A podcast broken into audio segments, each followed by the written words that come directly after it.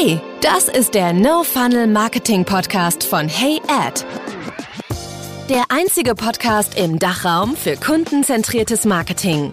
Hey zusammen, hier spricht mal wieder Maximilian Eiden. Diesmal soll es um das Thema Verkaufsförderung im B2B SaaS gehen. Und zwar möchte ich jetzt einmal zum Thema Verkaufsförderung auf vier Themen eingehen. Einmal Grundlagen, Strategie, Ausführung und Kundengewinnung. Zunächst zum Thema Grundlagen, also was super hilfreich ist, wenn du genau weißt, mit wem du sprichst. Das heißt, du hast deine Persona bzw. Personas sogar äh, definiert. Das heißt, vielleicht gibt es da einfach Unterschiede zwischen Using Persona und Buying Persona, also die Person, die wirklich die Kaufentscheidung treffen kann und die Person, die das Produkt eigentlich nutzt und dementsprechend auch zu sagen, anhand dessen, wie orientieren wir unsere Kommunikation bzw. Kommunikationsstrategie oder auch genannt Point of View. Das heißt generell, was ist überhaupt die Message, die ihr in den Markt tragen wollt? Was wollt ihr kommunizieren? Kenne die Pain Points deiner Zielkunden, Wunschkunden. Das heißt, du musst auch dein ICP kennen das heißt, der sollte auch optimiert und definiert sein. Und zwar mit optimiert meine ich, dass der halt nicht schon acht Jahre alt ist, sondern dass du immer wieder den aktualisierst anhand von Informationen von Sales, anhand von Informationen, was du von Marketing bekommst. Und dass du da einfach grundsätzlich schaust, wie können wir da immer wieder diese, dieses Doku-Sheet erweitern, optimieren mit aktuellen Informationen, die wir halt eben aus der Ausführung von Sales und Marketing auch erhalten. Weil das sorgt halt dafür, dass du dich immer stetig stetig verbesserst und somit nachher ja auch deinen Kundengewinnungsprozess ähm, optimierst und damit, da kann man ja halt schauen, dass du eben auch dich austauscht mit, wie gesagt, als Marketing mit zum Beispiel Customer Success oder mit Sales und äh, sozusagen andersherum ja genauso. Genau, das ist schon mal wichtig. Ebenso dann auch die Segmentierung. Das heißt, wenn du verschiedene Accountgrößen auch ansprechen möchtest, dann ist immer die Frage, erstens, wo möchtest du den Fokus drauf setzen und gibt es da Unterschiede in diesen einzelnen Accountsegmenten? Als Beispiel jetzt deine Wunschkunden, also Hauptwunschkunden ist eine Unternehmensgröße zum Beispiel von 1000 und dann hast du noch ein anderes Segment, wo du Unternehmensgrößen von, sagen wir mal, 500 hast und dann noch Unternehmensgrößen von 120, ja. Also das ist jetzt einfach nur ein fiktives Beispiel. Und da musst du halt schauen, ob die definierte Buying-Persona oder Using-Persona jeweils immer gleich ist oder vielleicht sogar unterschiedlich. Das heißt, da musst du dann auch schauen, dass du das dann immer für Tier 1 bis Tier 3 auch definierst und dementsprechend dann auch in deiner Kommunikation so vorgehst und äh, schaust, naja, anhand des Unternehmensziels auch eben, wen wollen wir erreichen und was bedeutet das? Weil logischerweise die größten Deals sorgen halt auch am schnellsten dafür, dass du das äh, Umsatzziel erreicht, aber wiederum dauert das natürlich auch am längsten, diese großen Deals überhaupt zu gewinnen. Das kann ja sechs bis zwölf Monate dauern oder manchmal sogar ein wenig länger. Und von daher da zu schauen, wie können wir dort noch optimieren, indem wir halt einfach auch zum Beispiel unsere Kunden interviewen. Das, was ich halt häufig erwähne, dass man hergeht, alle zwei bis drei Monate ungefähr acht bis zehn Kunden mal zu interviewen und um sich dann neue aktuelle Daten zu holen, wie informieren die sich über die Branche, was ist wirklich für die relevant, also anhand von, dass du sagst, was sind deren Pain Points, aber genauso auch, wenn die bestehende Kunden sind, welches Produkt oder Produktfeature nutzen die auch am meisten, weil es heißt noch lange nicht, wenn du 20 Produkte anbietest, dass die auch alles vollumfänglich nutzen, sondern vielleicht gibt es da einfach eins bis drei Produkte, Produktfeatures, die eben am meisten genutzt werden und dann würde ich in der Kommunikation auch dort den Fokus drauf legen. Und wichtig ist auch, was für mich auch zu den Grundlagen gehört, ist halt eben, dass du sagst, wir haben zwar gewisse Mitbewerber, aber wir versuchen auch nicht alles das zu kopieren, was der Mitbewerber macht. Das heißt, letzten Endes auch zu schauen, wie können wir eigenständig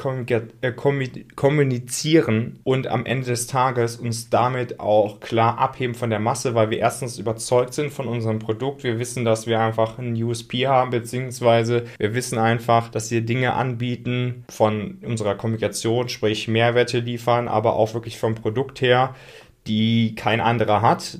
Und wiederum machen wir einfach Dinge, also sprich auch wieder in der Kommunikation, unser Messaging und unser Content ist grundsätzlich so aufgebaut, dass er wirklich echt Mehrwert liefert und überhaupt erstmal schafft, dass man dich besser kennenlernt, dass man versteht, was du anbietest, was du machst, äh, wie kannst du das Problem der Zielgruppe lösen und äh, wie kannst du vielleicht auch einen Beitrag dazu leisten, dass sie eben ihren Berufsalltag oder grundsätzlich ihren Alltag auch verbessern können durch deine Informationen. Das heißt, sie können was von dir lernen und so weiter. Und das ist schon klar, wie du dich auch abtrennst von der Masse. Äh, selbst wenn du da schon in einer Produktkategorie unterwegs bist, die hat schon sehr umkämpft ist. Aber das ist auch noch der einzige Weg. Das heißt, da zählen auch wieder die Grundlagen, dass du wirklich deine Zielgruppe in- und auswendig kennst. Und wenn das einfach noch nicht, wenn du noch nicht genau weißt, naja, was, was sind so die drei größten Pain Points? Und dazu zählt nicht, naja, äh, die brauchen sehr lange für XY-Prozess, sondern du musst genau wissen, äh, was die Dinge sind, dann gibt es nur zwei Optionen, entweder persönliches Interview oder äh, groß angelegte Umfragen, denn Google Trends oder so, das wird dir nicht großartig weiterhelfen. Und ähm, oder du holst dir auch Infos, die zum Beispiel Sales in in den Discovery Calls ähm, eingeholt hat oder Customer Success hat da vielleicht nochmal Dinge abgefragt, weil so ein NPS, also Net Promoter Score, den man so mal kurz ausfüllen kann über deine, äh, über deine Website, in dein Produkt, das ist halt auch nicht wirklich was Qualitatives, sondern eher so quantitativ. Von daher musst du da schauen, wie du da dir wirklich qualitative Insights einholst. Ja, das nächste Thema Strategie, was ich immer wieder sehe, dass man sehr schnell auch wie aktuell auf Trends aufspringt, äh, wie zum Beispiel jetzt künstliche Intelligenz. Aber eigentlich geht es immer noch ums Wesentliche und das ist, dass du mit deiner Kommunikation, mit deinen Angeboten, sprich entweder mit deinem informativen Mehrwert oder mit deinem Produkt letzten Endes ja, Mehrwerte schaffst und sozusagen dann zeigst, demonstrierst, dass du nicht nur deine Zielgruppe verstehst, sondern äh, dass du letzten Endes auch genau weißt, wo du aktiv wirst und wo nicht. Das heißt, nur weil sehr viele auf diesen Zug von künstlicher Intelligenz aufspringen oder jetzt auch viele TikTok ausprobieren, heißt es noch lange nicht, dass das auch vielleicht für dich Sinn macht, sondern du musst schauen, dass du die Kanäle findest, die wirklich auch nachher Deals für Sales erzeugen. Denn die Strategie kann eigentlich nicht sein, dass du, jetzt spreche ich eher mehr für Marketing, auch wenn ich jetzt hier so grundsätzlich eigentlich so im Sinne von, von allen Abteilungen spreche, ähm, dass das Ziel kann nicht sein, dass man Leads erzeugt und davon werden nur zu 2%, 1% überhaupt Kunden.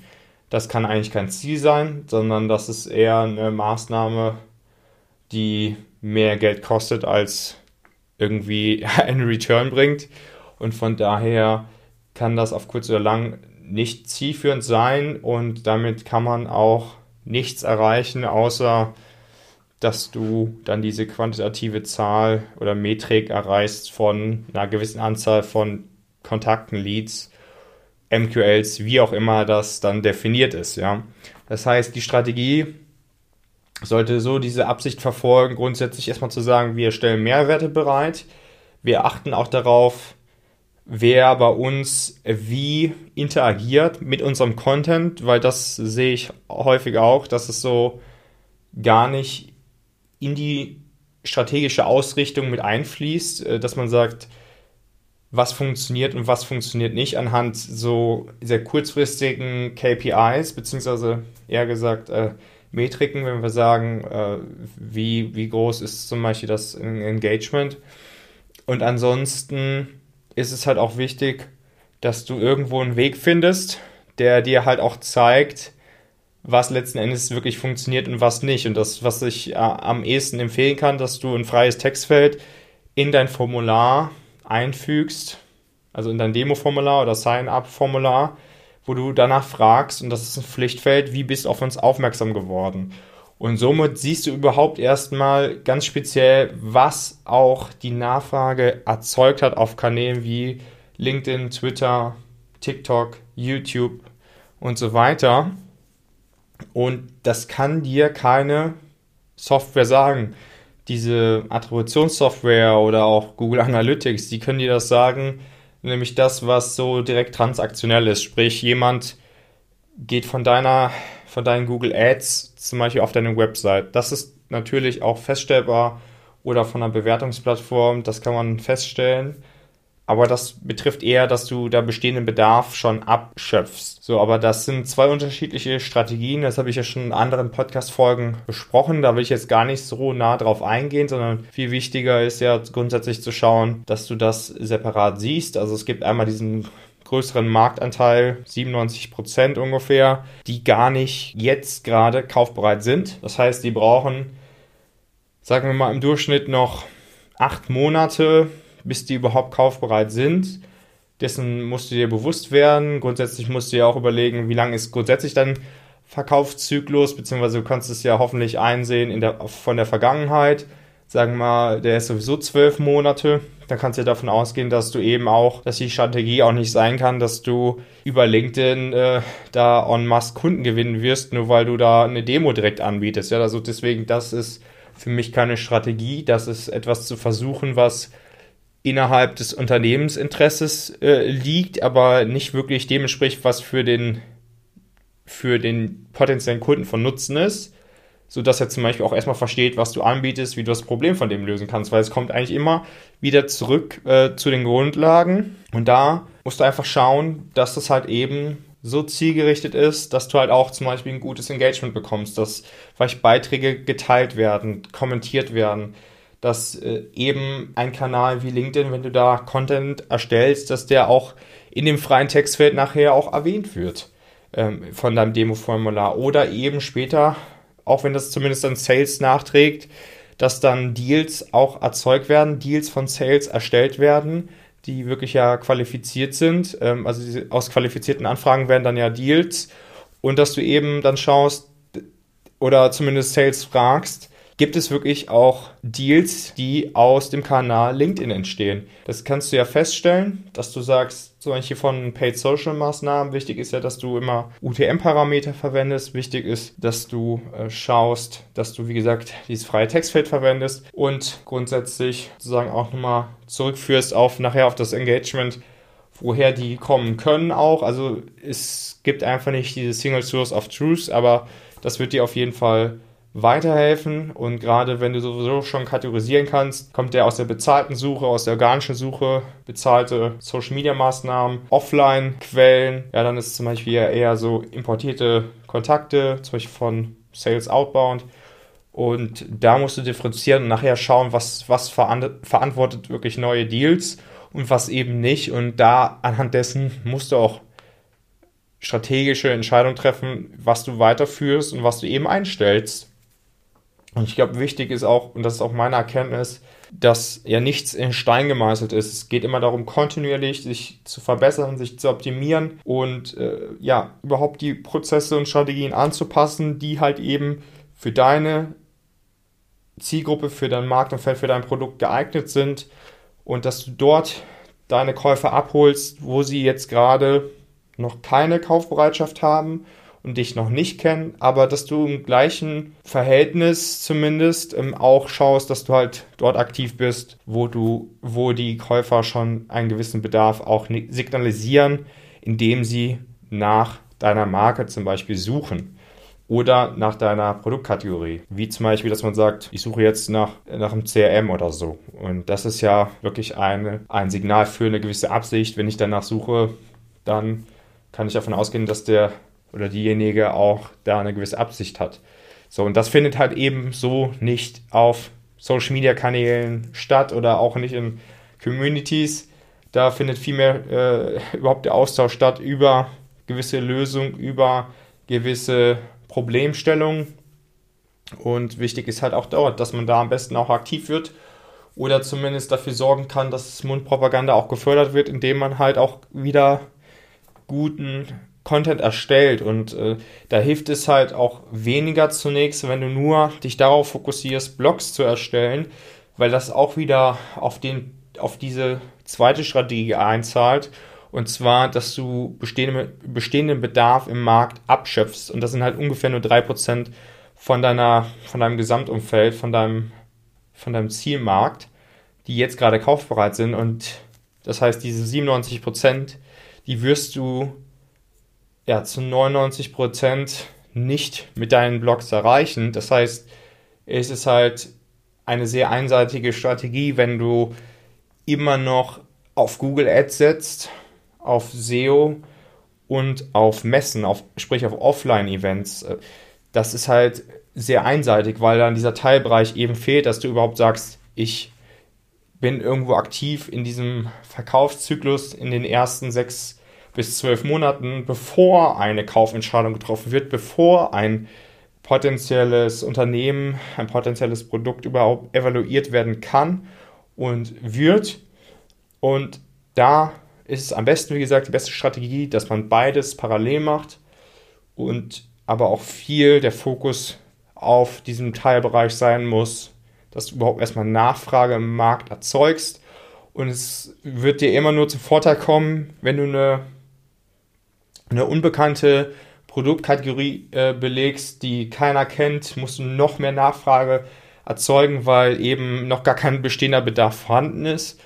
Und andersrum, jetzt wieder ein Beispiel zum Beispiel CRM-Systeme, da kennt man ja so ein paar Marktführer, sage ich mal.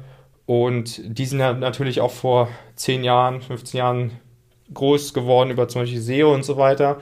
Das ist jetzt was anderes. Jedenfalls, da ist ja eher der Markt noch umkämpfter. Das heißt, die Frage ist immer, wie kannst du dich von der Masse überhaupt noch abheben und da die meisten eben nicht den Fokus auf überhaupt mal Nachfrage erzeugen legen, ist meine wärmste Empfehlung, gerade auch in diesem Marktsegment dann zu schauen, dass man sehr viel auf Nachfrage erzeugen legt, weil eben große äh, Marktführer schon super viel Geld, Budget in sowas wie Bewertungsplattform und Google Ads stecken.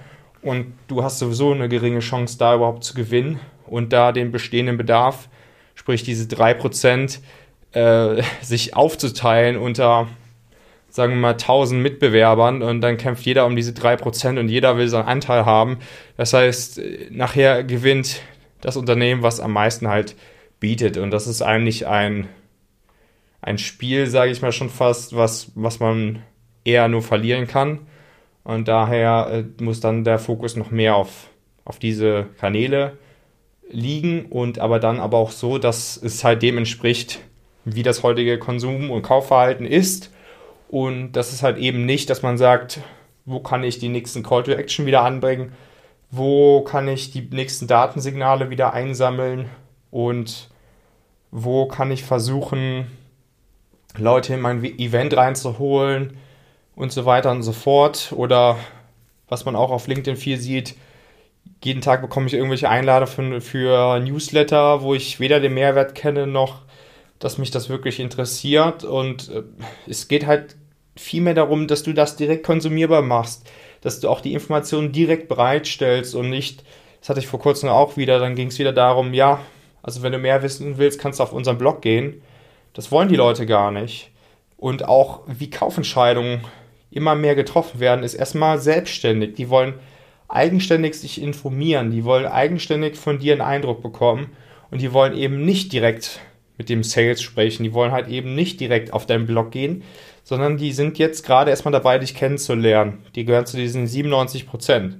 Und daher muss die Grundstrategie so sein, dass du es so einfach wie möglich machst. Nicht nur nachher im Kauf- bzw. Verkaufsprozess, sondern schon ganz am Anfang. Das ist wesentlich harmonischer oder wesentlich einfacher, äh, dass du da auch eine Beziehung aufbaust. B2B Geschäft ist einfach Beziehung aufbauen, dass äh, gerade wenn wir jetzt hier nicht von 1000 Euro Produkten sprechen, sondern alles, was 10.000 Euro aufwärts ist, dann wird das ja nicht einfacher, sondern es ist eher komplexer. Nicht nur wahrscheinlich das Produkt zu erklären, sondern auch eben äh, Kaufentscheidungen überhaupt hervorzurufen. Und das braucht seine Zeit. Und da sind halt sechs bis zehn Kaufentscheider im Schnitt mit involviert. Das heißt, das ist zu beachten. Und das heißt, dann dein LinkedIn-Post mit dem direkten Verweis auf, auf einen Blog, wo dann der direkte Post vielleicht zwei, drei Sätze sind, das schafft halt kein Vertrauen zu deiner Marke, erklärt nicht, wie du überhaupt das aktuelle Problem des Markts oder des, der Zielgruppe löst und es erklärt auch nicht, was du grundsätzlich anbietest und schafft halt gar kein Vertrauen und keine Basis für eigentlich eine Geschäftsebene. Und daher, das sollte nicht die Strategie sein, sondern grundsätzlich zu schauen, auch was würde ich selber gut finden, wo würde ich drauf eingehen, wie habe ich selber schon Produkte gekauft, war das wirklich, dass ich äh, das letzte Produkt gekauft habe, weil ich, weil mich jemand angerufen hat, oder war das, weil ich das zum Beispiel durch Zufall auf LinkedIn entdeckt habe oder weil ich das empfohlen bekommen habe oder weil ich das, ähm, weil das erwähnt wurde in der Community oder weil es darüber gesprochen wurde in einem Podcast. Ja, das sind ja so Wege, wo man aktuell auch sowas mitbekommt. Und äh, das kannst du ja auch in gewisser Weise steuern. Und in gewisser Weise ist es nachher der Ursprung dieser Erwähnungen und Empfehlungen ist ja, wie gut ist dein Content, wie sehr bleibst du in den Köpfen der potenziellen Käufer oder halt eben auch nicht. Und das ist dann sozusagen nachher das Ergebnis, was du dann siehst, wo du dann erwähnt wirst, wo das dann geteilt wird, wo dann äh, über dich gesprochen wird, wo du es gar nicht direkt erfassen kannst, gerade keine Software habe ich ja jetzt schon zum Teil über das Thema, über das dritte Thema gesprochen, Ausführung. Also die Ausführung finde ich auch mal sehr spannend. Also es scheitert eigentlich gar nicht an der Ausführung an sich und genauso wie es nicht daran scheitert, Leads zu gewinnen, sondern es scheitert sozusagen eher daran, und das ist jetzt ein bisschen drastisch formuliert, es scheitert eher daran, wie man es halt ausführt. Das heißt, wie man ein Newsletter verwendet, wie man einen Podcast verwendet, wie man einen, einen Blog gestaltet, wie man die Website aufbaut, wie man den Verkaufsprozess gestaltet, wie man den Content gestaltet, wie man einen Beitrag nur gestaltet, wie du dein persönliches Profil gestaltest und wie grundsätzlich auch deine Kommunikation ist. Und das ist so ein für mich sehr spannendes, ein spannender Gedanke und auch nochmal eine spannende Erkenntnis, weil ich auch jetzt nochmal für mich jetzt festgestellt habe, nach äh, der Zusammenarbeit mit einigen Unternehmen und Analyse von neuen Unternehmen, dass eigentlich das der Hauptpunkt ist, warum vieles halt so nicht so gut funktioniert, ja. Also es ist ja nicht der Punkt, dass es gar nicht funktioniert, sondern es ist ja eher die Frage, wie effizient ist das Ganze? Und ähm, manchmal sieht es vielleicht erstmal so aus, dass es funktionieren würde, aber das tut es gar nicht. Das heißt, als Beispiel, gerade was man immer sieht, wenn man sich für ein neues Produkt anmeldet, sei es für ein Free Trial oder für eine Demo, wie oft bekommt man dann gefühlt jeden Tag irgendwelche E-Mails, Einladungen zu Events und willst du nicht eine Demo jetzt buchen, willst du nicht nochmal mit Sales sprechen, willst du nicht dies, willst du nicht das? Oder ähm, selbst wenn du dich eigenständig für ein Newsletter anmelden würdest, dann sind halt viele Newsletter so gestaltet, dass die sehr auch wieder, sage ich mal, unternehmenszentrisch sind. Das heißt also, dann wird eine Finanzierungsrunde angekündigt, dann werden vielleicht irgendwelche neuen Kooperationspartner vorgestellt und für dich als noch nicht mal als Kunde meistens in der Situation ähm, ist das Ganze sehr ohne Zusammenhang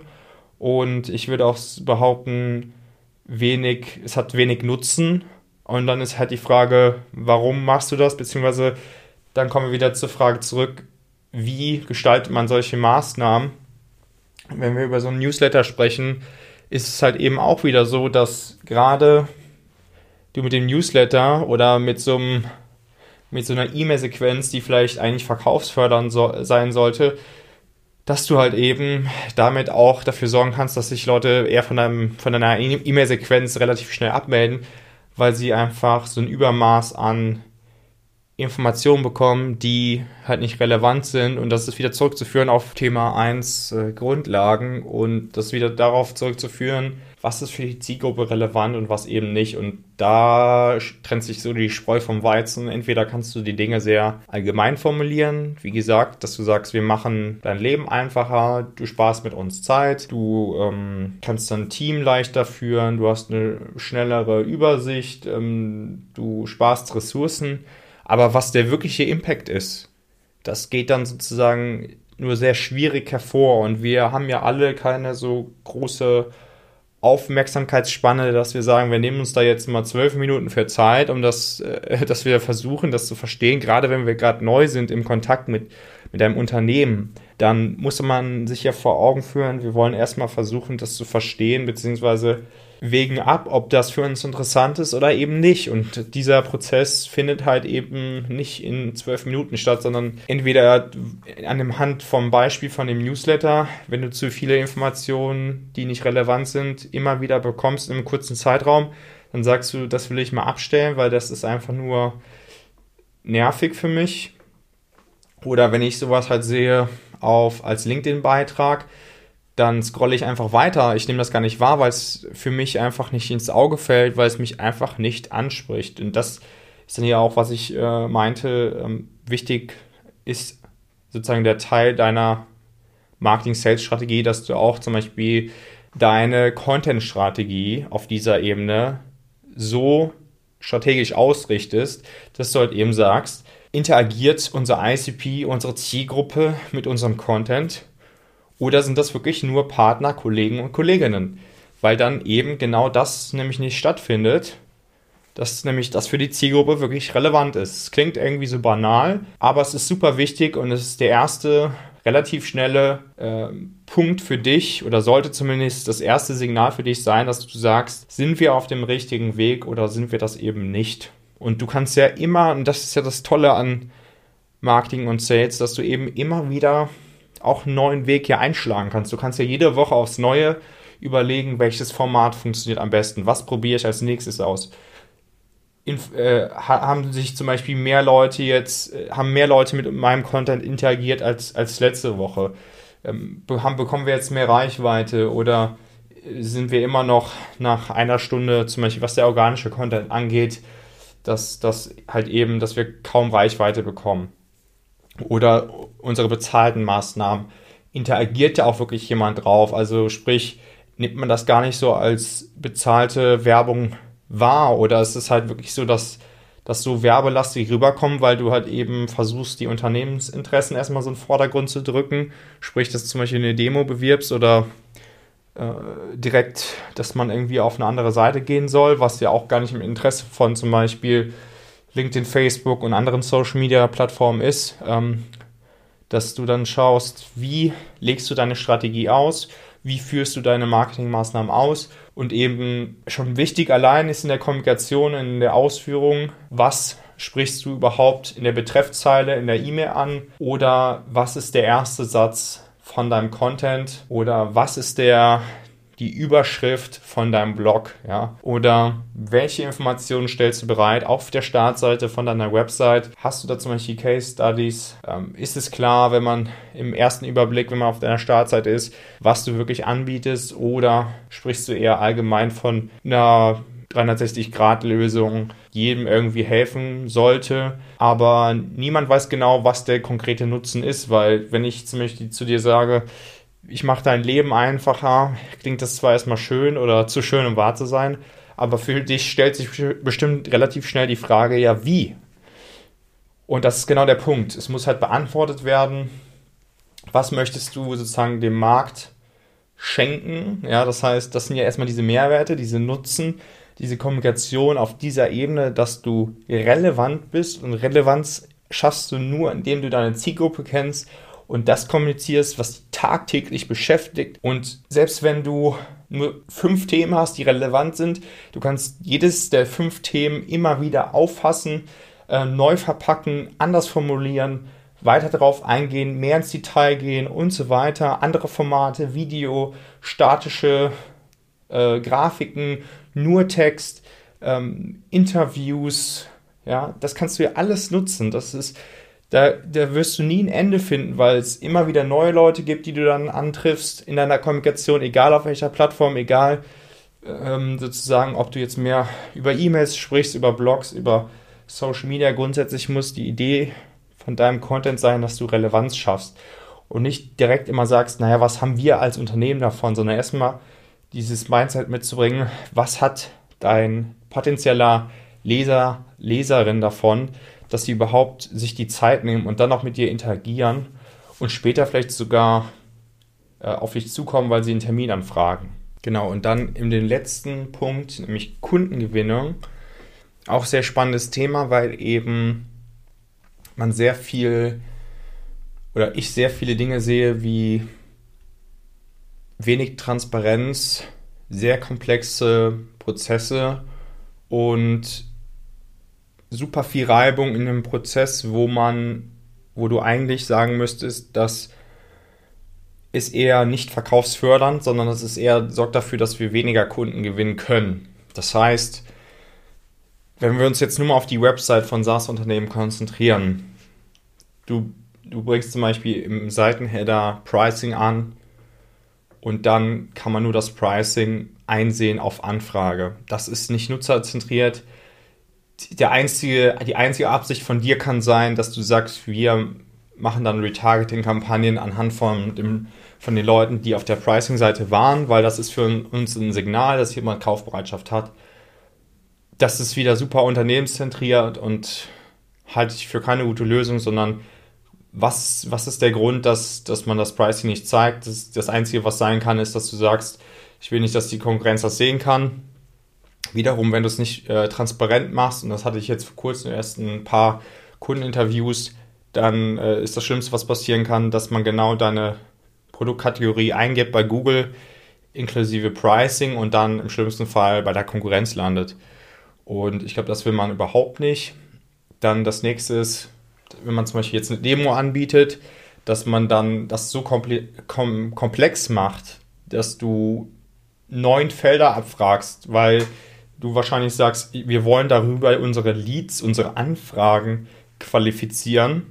Nur die Qualifikation von gerade Inbound-Anfragen entsteht durch Marketing und da sind wir wieder bei diesen genannten Punkten von Grundlagen äh, der Strategie und nachher der Ausführung die dafür sorgt, dass du qualifizierte Anfragen bekommst und eben das nicht noch so extra komplex machen musst in diesem Prozess, wo jemand eigentlich schon so viel Kaufbereitschaft hat, dass er sich sowieso schon für ein Unternehmen bzw. zwei schon irgendwo festgelegt hat und jetzt einfach nur noch mal mehr erfahren möchte und nochmal sein Business Case validieren möchte und schauen will, ob das wirklich passt was da halt nicht verkaufsfördernd ist, ist halt eben, dass du genau dafür sorgst, dass das super schwer ist, mit Sales einen Termin zu vereinbaren. Wie gesagt, dass man super fel viele Felder ausfüllen muss, am besten noch mit Telefonnummer, wo man dann vorab nochmal angerufen wird oder äh, ja, was es da nicht alles gibt.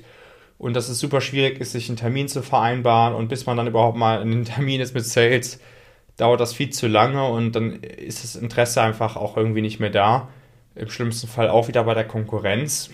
Und was ich halt eben sehe, wenn du dann so einen Blick wirfst in, in die CRM-Instanzen, wenn du schaust von Demo-Anfrage bis zu einem kreierten Deal, verlieren die meisten SaaS-Unternehmen 60 bis 80 Prozent. Weil es halt eben so komplex gemacht wird, so kompliziert mit Sales zu sprechen und es gibt so viel Reibung in diesem Prozess, nur weil eben eigentlich das nicht stimmt, was überhaupt diese Anfrage generiert hat, nämlich Grundlagen, Strategie, Ausführung. Das sorgt dafür, dass du entweder Qualität hast in deinem Funnel, wenn du es so nennen willst, oder halt eben nicht. Und selbst wenn du es schaffst, dass ein Haufen Anfragen kommen und du es noch schaffst, durch, dein, durch deine große Reibung, durch deinen komplexen Verkaufsprozess weil du dann, wenn, wenn du mit Sales gesprochen hast, dann es dann nochmal ein Sales-Gespräch gibt und dann gibt es halt währenddessen noch ein paar E-Mails und so weiter, dass du dann trotzdem als potenzieller Kunde irgendwann abspringst, weil es viel zu komplex ist.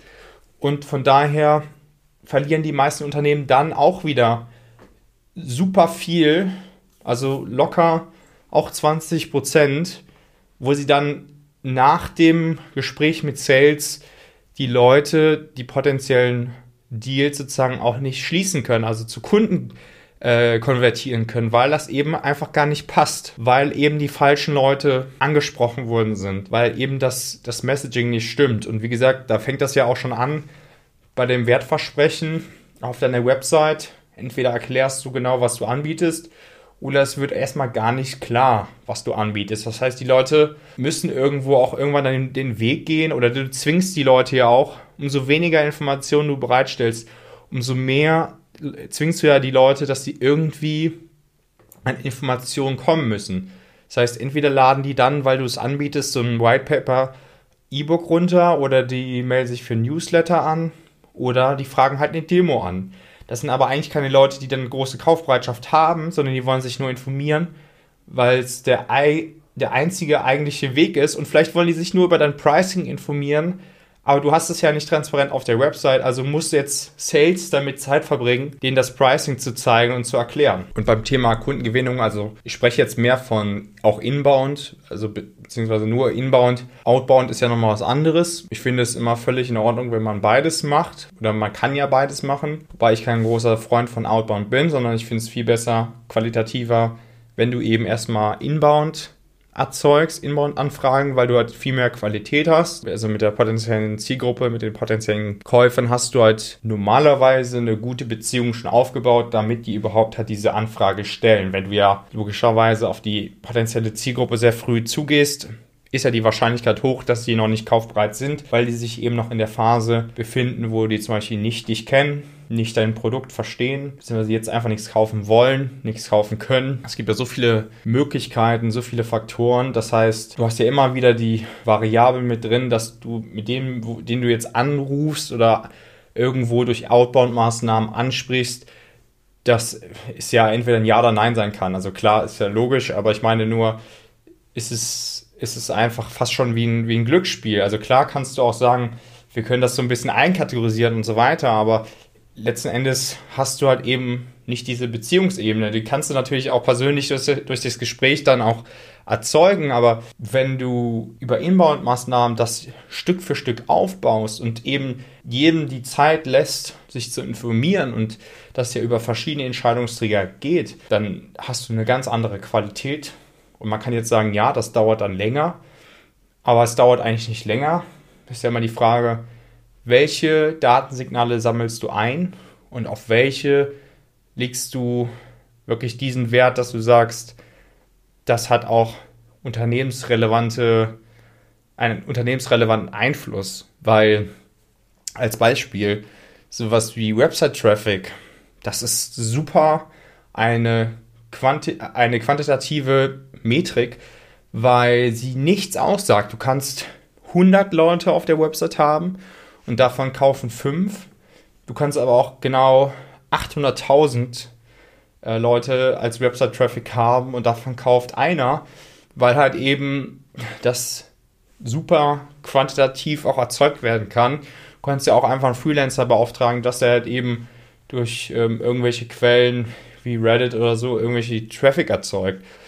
Also das, das hat ja erstmal überhaupt keine Aussage. Äh, genauso wie du 20 Leute kalt auf LinkedIn anschreiben kannst und die meisten kennen dich gar nicht und jeder weiß auch schon, wenn du die so kalt anschreibst, dann sind die sowieso schon super abgeneigt, weil jeder kennt einfach schon diesen Trick 17 und was deine Absicht ist. Also man riecht das sehr schnell, was dahinter steckt, hinter dieser Anfrage und von daher ist auf jeden Fall nicht die Frage, oder finde ich, sehe ich das zumindest so, ist nicht die Frage, welchen Call to Action kannst du einbauen oder wie kannst du sicherstellen, dass jemand einen Termin bei dir anfragt, sondern es ist eher die Frage, wie kannst du sicherstellen, dass du so wahrgenommen wirst, dass du erstmal dafür da bist, eine Beziehung aufzubauen, Mehrwert zu schaffen. Und die Leute sind ja auch nicht doof. Die sind ja nicht auf den Kopf gefallen. Das heißt, wenn die Interesse haben und sich fragen, was macht die, was macht ihr denn eigentlich und was bieten die da genau an? Die gehen zumindest mal auf dein LinkedIn-Profil. Das heißt, wichtig ist dann, dass dein LinkedIn-Profil LinkedIn auch gepflegt ist oder die, die erkennen dann, du arbeitest halt für das und das Unternehmen. Dann gehen die auf deine Website. Und da ist ja auch wieder die Frage, bekommen die da die Informationen, die sie brauchen oder halt eben nicht? Ähm, wird da verständlich erklärt, was du anbietest? Zum Beispiel auch vielleicht im Erklärvideo oder halt eben nicht. Das heißt, was mich, für mich zum Beispiel interessant ist, zum Thema Kundengewinnung, ist zu schauen, wie hoch ist deine Abschwungrate von jedem Social Media Kanal, äh, sozusagen von jeder Kampagne, die eingehend ist auf die Website und genauso auf deiner Startseite und den anderen äh, relevanten Unterseiten wie Produkt, Feature-Seite, Pricing, wenn du das hast, ja, oder zum Beispiel wenn du so eine Seite hast für die für das Demo-Formular, wie groß ist da die Abschwungrate? Schau doch mal da rein. Ja, grundsätzlich, wenn du so eine eigene Unterseite hast für dein Demo-Formular oder auch für dein Try-Formular, schau mal, ob deine Abschwungrate unter 60% ist. Wenn nicht, wäre es für mich ein, auf jeden Fall ein eindeutiges Signal, dass man überlegt, ob man vielleicht die Felder anpasst, weil es zu viel Reibung erzeugt und die meisten da halt auch abspringen. Oder genauso die Idee darüber, also über Blogs, über gewisse Content-Themen Kunden zu gewinnen, halte ich für schwierig. Zumindest, dass du sagst, du hast sehr allgemeine Themen. Die Leute halten sich 20 Minuten zum Beispiel auf deinem Blog auf. Die sind aber nur da, um um diese Informationen zu konsumieren. Die sind aber nicht dafür da oder nicht zu deinem Blog gekommen, nicht zu diesem speziellen Thema, um sich über deine Marke, über dein Produkt zu informieren. Das heißt, die haben gar keinen Bezug zu deiner Marke, zu deinem Produkt. Das heißt, es bringt dir nichts außer Traffic und dass du gut rankst als SEO, also für SEO. Und von daher ist es wichtig, dass du auch da dir überlegst, welche Themen sind so spezifisch, dass es auch den potenziellen Käufer abholen kann, wenn er danach sucht, was, wie gesagt, ja aber auch eher weniger vorkommt, weil heutzutage man sich einfach anders informiert über sehr spezielle Themen oder sogar Kollegen fragt oder in Communities fragt und so weiter. Das heißt, auch da von dem Aspekt zu sagen, wir können daraus Kunden gewinnen und äh, jemand hält sich 20 Minuten zum Beispiel auf unserem Blog auf, Blogartikel auf, das ist alles schön und gut. Aber wenn danach, wenn danach direkt abgesprungen wird und äh, die, die dich nicht weiterverfolgen, hast du dabei eigentlich ja nichts gewonnen, außer eine lange Seitenverweildauer auf einem Blogartikel zu erzeugen ähm, bei vielen Nutzern und mehr nicht. Und natürlich vielleicht ein besseres Ranking aber da auch, also die, die sieben Trends über irgendwas ist sehr generisch. Und eher wäre ja die Frage wieder, wie machst du das Leben einfacher, sprich, wie löst du das Problem deiner Zielgruppe? Wenn du da sehr spezifisch drauf eingehen würdest, wird das schon mal einen ganz anderen Aspekt erfüllen und dann kannst du viel eher davon ausgehen, dass dann auch ein direkter Bezug zu deiner Marke zu deinem Produkt hergestellt wird. Und der letzte Punkt für mich ist noch innerhalb, was so gerade auch Sales angeht oder, äh, oder hoffentlich auch in der Zukunft mehr auch Marketing relevant wird, ist so an, anhand welcher Metrik bestimmst du überhaupt den Erfolg deiner Maßnahmen. Und in dem Gedanken von Kundengewinnung bedeutet das für mich, dass du eben nicht sagen kannst, wenn wir mit zum Beispiel LinkedIn-Kampagnen, MQLs, SQLs oder so erzeugen, dann ist das für uns Erfolg. Das ist noch relativ frühzeitig und hat keine große Aussage und Auswirkungen auf das Unternehmenswachstum, sprich nachher auch, wie viel Umsatz du generierst. Das heißt, es ist super wichtig, welche Erfolgsmetrik du verwendest als Sales und Marketing. Am besten nutzt du eine gemeinsame Metrik. Das heißt, zum Beispiel qualifizierte Verkaufschancen oder Kunden oder Umsatz. Das hat eine Aussagekraft, weil dann kannst du gemeinsam schauen, was hat in der Vergangenheit, in den letzten sechs bis zwölf Monaten neue Deals erzeugt, was hat nachher auch wirklich zu Umsatz geführt, zu neuen Kunden geführt, zumindest wenn wir jetzt von Net New Business sprechen, also von Neukunden, nicht von, von Upsells und genauso zu schauen, wir brauchen nicht acht oder zehn Dealstufen, denn da ist irgendwann auch weniger als mehr. Das heißt, für mich ist eine Demo-Anfrage ein MQL und ein, das erste Gespräch mit Sales ist ein SQL und vielleicht gibt es dann noch ein zweites Gespräch, weil das erste ist mehr so Discovery-mäßig und das zweite ist mehr Pitch und dann spätestens nach dem zweiten Gespräch ist es dann aber auch entweder ein, ein verlorener Deal, beziehungsweise eine verlorene äh, Verkaufschance oder halt eben dann eine qualifizierte Verkaufschance, die dann eigentlich auch direkt, wenn das passt, ja auch zum, zum Kunden konvertiert. Das heißt, du hast am Ende fünf Dealstufen, das heißt MQL, SQL, qualifizierte Verkaufschance, Kunde oder auch Close One genannt und Close Lost als Dealstufe.